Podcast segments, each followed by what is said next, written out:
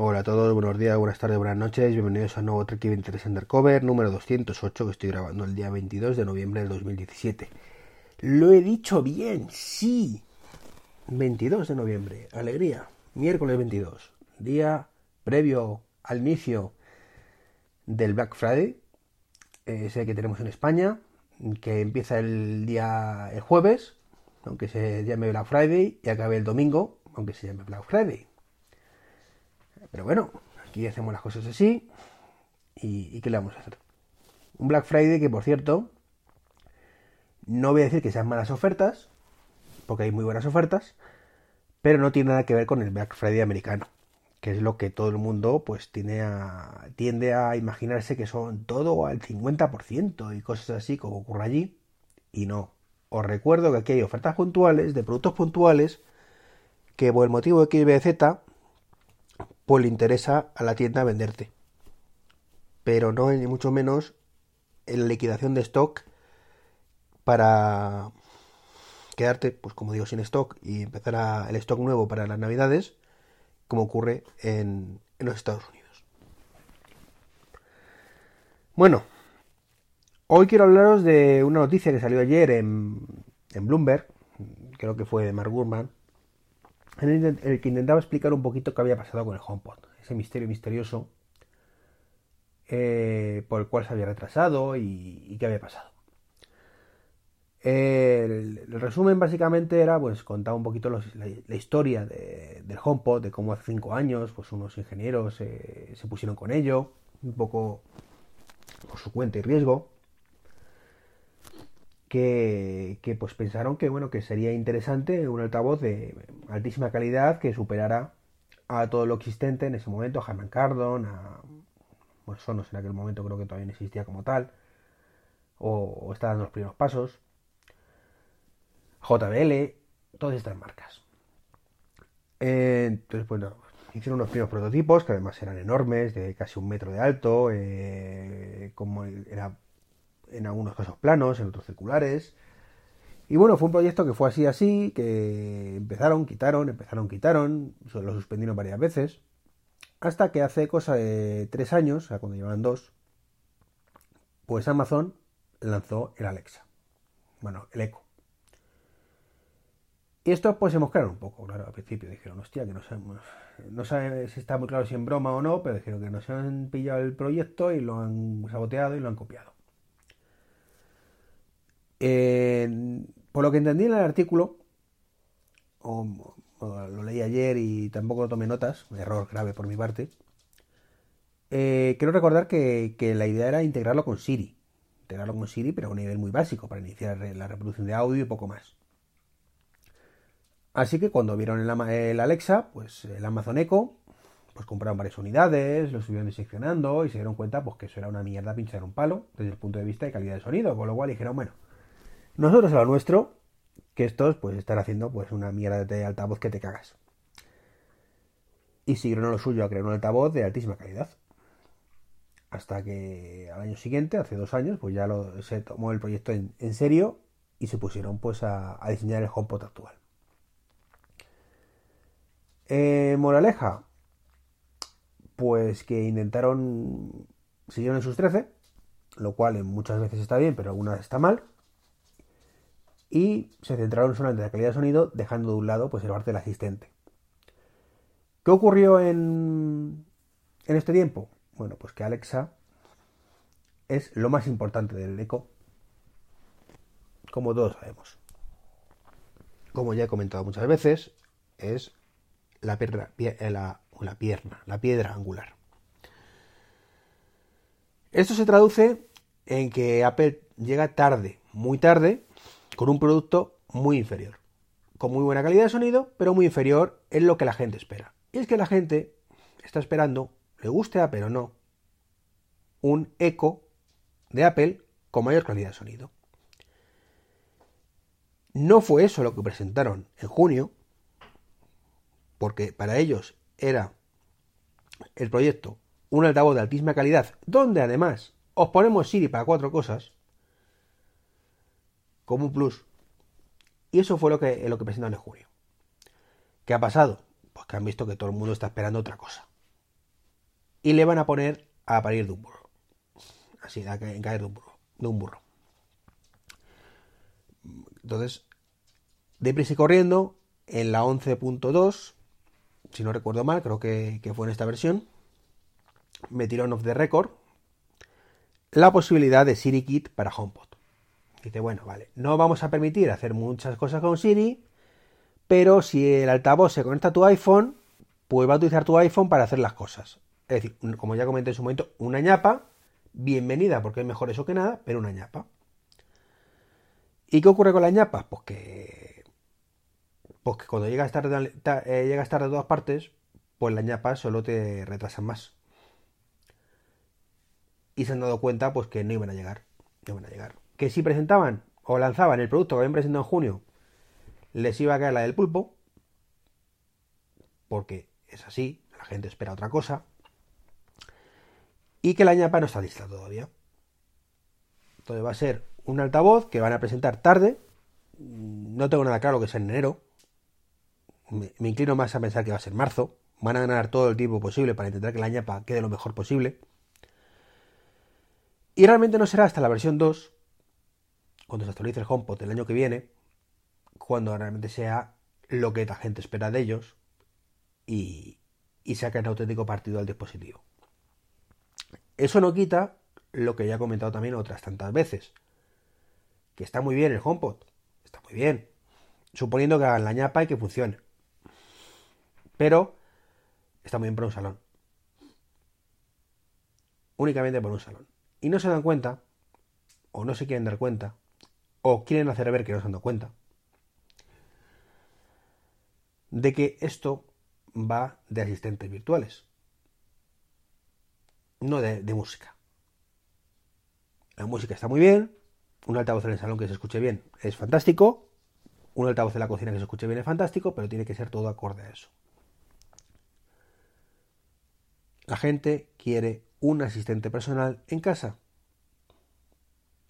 Quiere a Siri en casa. Y Siri que funcione bien. Y si además suena bien, estupendo. ¿Qué es lo que están ofreciendo ahora mismo la el resto de fabricantes? Google ha presentado un altavoz que suena bastante decentemente, por lo que tengo entendido.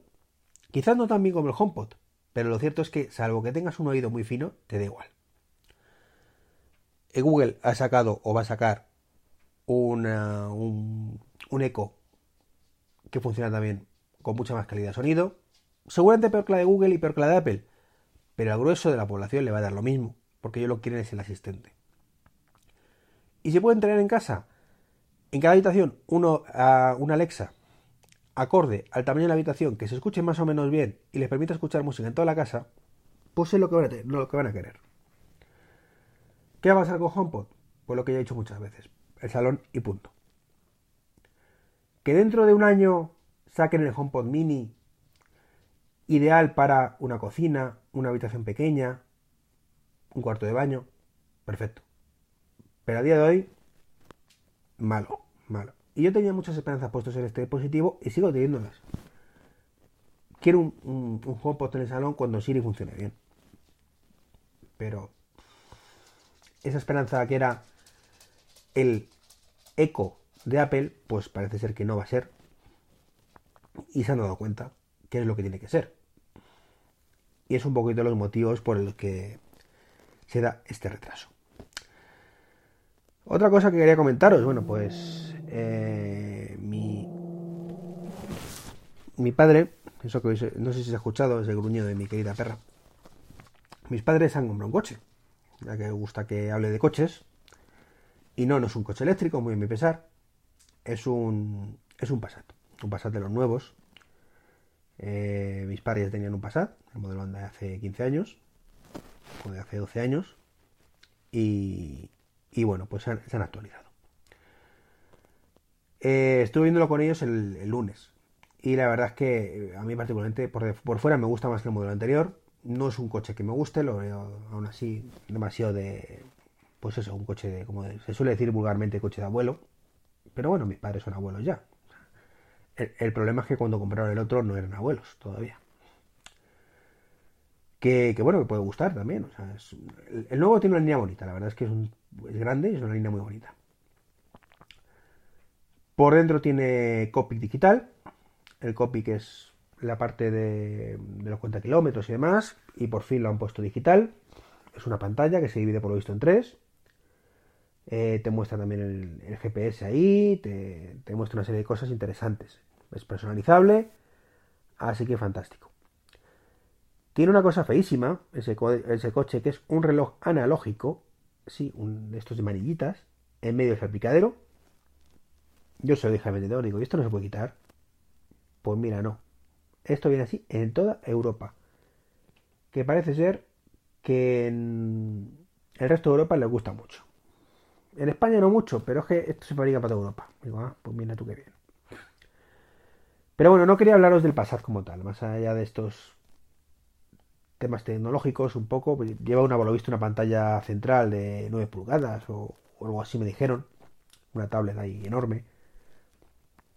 Que, está muy chula. Yo la verdad es que no lo vi porque el, modelo que tenían en exposición era el modelo inferior. Y el que querían ellos, pues ese automático con esto. Y, bueno, sale. No, no lo tenían expuesto. La verdad es que me hubiera gustado verlo. Pero bueno, ya lo veré cuando se lo traigan en marzo. A lo que iba es que se me ocurrió preguntarle pues cosas básicas hoy en día, como tiene CarPlay, más que nada porque si no le iba, a decir que, ni de coña se lo pillaran. Mis padres afortunadamente son de iPhone. Y me dijo que sí, que, tiene CarPlay, que por supuesto. Era como un insulto preguntarle eso. Y le pregunté si tenía eh, bandeja de carga por inducción, ya que pues, ahora que, que, todos los iPhones van a empezar a traerlo, pues no tanto del presente, porque mis padres tienen un iPhone 6, creo que es, pero dentro de un par de años cuando lo cambien, pues ya será un iPhone 8, un iPhone 12, lo que haya. Y pensando en eso, pues yo soy previsor. Y me quedé flipado. Me quedé flipado cuando me dice, sí, te lo tenemos como opción por 400 euros. No sé recuerdo si eran 300 o 400. Y dije, ¿qué? Si esto vale 10 euros. Yo refiriéndome evidentemente a la bobina una chorrada, que es una bobina de inducción, pones el otro encima y carga. Dice, sí, eso lo, tenemos en el Golf como opción para solo carga por ciento y pico euros. Digo, bueno, yo entiendo que si me compro uno por internet de 10 euros, pues funciona más o menos, pero son lo que son. No pretendo que el tuyo me valga 10 euros, evidentemente. Entiendo que será equivalente a uno de alta calidad, a uno de los que te vale 40, 50 euros, 60 euros, y que además tiene en cuenta que para un coche, 100 pues, euros, venga, acepto que, que, el coste de la bromita sea 100 euros, pero 300, 400. No, pero esto es diferente, porque viene con una antena especial, o sea, yo creo que se explicó mal, que, me lo quiso decir, como que realmente que, que era un pack, era un pack donde venía una antena para el Bluetooth y no sé qué puñetas más, y que para que tuvieras cobertura y radares y detección de GPS y demás dentro de, túneles y demás. Y eso, pues, es lo que valen los 400 euros. Digo, ya, ya, pero es que queremos solo la carga. Dice, ya, pero es que esto es diferente. Tú piensas, por ejemplo, que una tablet eh, te cuesta 200 euros y la que te ponemos aquí son 4000. Y claro, ya mm, mm, se me quedó que las gilipollas y, solo pude pensar, digo, pero vamos a ver, ¿qué me estás contando? ¿Qué me estás contando? vamos a ver, una tablet buena, buena, muy buena, es el iPad Pro. El iPad Pro de 12 pulgadas, que es más grande que lo que tú me estás ofreciendo aquí, y probablemente mucho más potente, cuesta mil pavos. Más o menos. Independientemente de que tenga wifi más 3 celular, que a fin de cuentas en el coche es lo de menos, independientemente que tenga 512 o 256 o 128, que también en un coche es lo de menos porque tampoco se almacenan aplicaciones, eh, la tablet son 1000 euros. Y seguro que es mejor tablet que la que te pone el salpicadero Volkswagen. ¿De verdad me estás diciendo que cuesta 4000? es, de verdad, lo de los fabricantes de coches, una tomadura de pelo. O sea, es como hace unos años cuando te incluía el GPS por mil y pico euros. Y dices, pero si es que lo llevo en el móvil y me sale gratis. Gratis o comprar la aplicación, vamos. En fin. Eh, por supuesto le pregunté ya que estaba si había opción de actualizar a CarPlay con inalámbrico y me dijo que ni de coña. Le dice, no, no. El teléfono lo ofrece, pero nosotros por cable, nada más. Así que nada, esas son mis sensaciones son que. Pues que, que no, que no, que. No, básicamente. Que está perdiendo el tren. No se dan cuenta de que están jugando a cosas que podían jugar hace 15 años, pero hoy en día no se puede jugar con esas cosas. Inflar las cosas por inflarlas. ¿Qué queréis que os diga? No, no lo veo. Y luego estuvimos hablando de Tesla. Y ahí me hace gracia porque se dan cuenta del potencial que tienen, pero intentan minimizarlo, por supuesto. No, no, es que nosotros vamos a empezar a sacar modelos en el 2020, que es el momento, porque Tesla coge y te vende un coche que no te va a fabricar, no te entrega hasta el 2018 2019. Eh, y entonces tú estés pagando por tanto al coche, pero la tecnología de la batería no llega a tiempo y entonces lo estás pagando más caro. Y entonces en el 2020 es cuando hemos estimado que somos más listos que nadie que el precio de la batería va a bajar y entonces es el momento de sacar los modelos eléctricos. Y además, con la fuerza bruta que tenemos nuestros fabricantes tradicionales, que Tesla no tiene, porque ellos hacen una especie de crowdfunding, que te cobran primero el coche, una entrada y juegan con eso, es una especie de negocio piramidal, que bueno, que de momento les funciona, pero que en el momento que el resto nos pongamos las pilas ya verás cómo se van al garete. De verdad, ¿no os dais cuenta o no se dan cuenta de que tienen la, la batalla perdida antes de empezarla. BMW, por fin, se ha dado cuenta de que una de las claves de Tesla, más allá del vehículo eléctrico como tal, es el tema de actualizaciones de software, que por fin van a poner en todos los vehículos eléctricos de forma permanente. Pero hay más. La potencia de Tesla se llama asistencia a la conducción, autopilot. Tú en el 2020, en el 2020, puedes sacar tus coches eléctricos más baratos que ahora. Por supuesto. Pero señores, de Volkswagen, Hyundai, Seat, Renault, eh, BMW, Mercedes, Volvo. ¿Habéis visto el autopilot de Tesla qué ventaja os lleva? Porque es cierto que no es tan maravilloso como lo pintan, pero aún así está años luz por delante del resto. Entonces, esas cosas me, me, me dieron la sangre. Es como me pongo una venda, cierro los ojos, no respiro y con eso todo lo demás es mentira y yo tengo la razón absoluta. Que hombre, que también si me estáis escuchando ahora podéis decir, pues es que lo que estás haciendo tú. Tú estás haciendo una, depositando una fe ciega que no es, tal, pero bueno, me entiendo, en una empresa que realmente pues puede que no haga todo bien, y es cierto, pero ahora mismo el potencial de Tesla son tres patitas, tres. El mejor coche eléctrico del mercado, el mejor software para coches del mercado y el mejor la mejor conducción autónoma del mercado.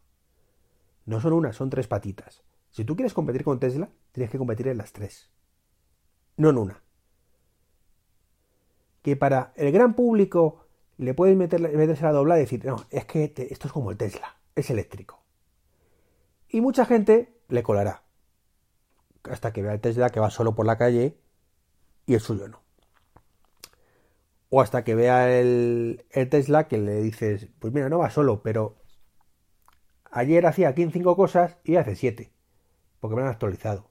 Y diga, ah, pues es que yo cuando compré el mío hacía cinco cosas, pero claro, como se ha quedado el software obsoleto, pues ahora el resto lo hago con el móvil y hago solo tres con el, con el coche. Ah, amigo. ¿Y la otra patita qué? En fin, que, me hiervo, me hierve la sangre con estas cosas. Me voy corriendo que hoy trabajo turno doble. Así que bueno, hoy y toda la semana por el Black Friday. Un saludo y hasta mañana.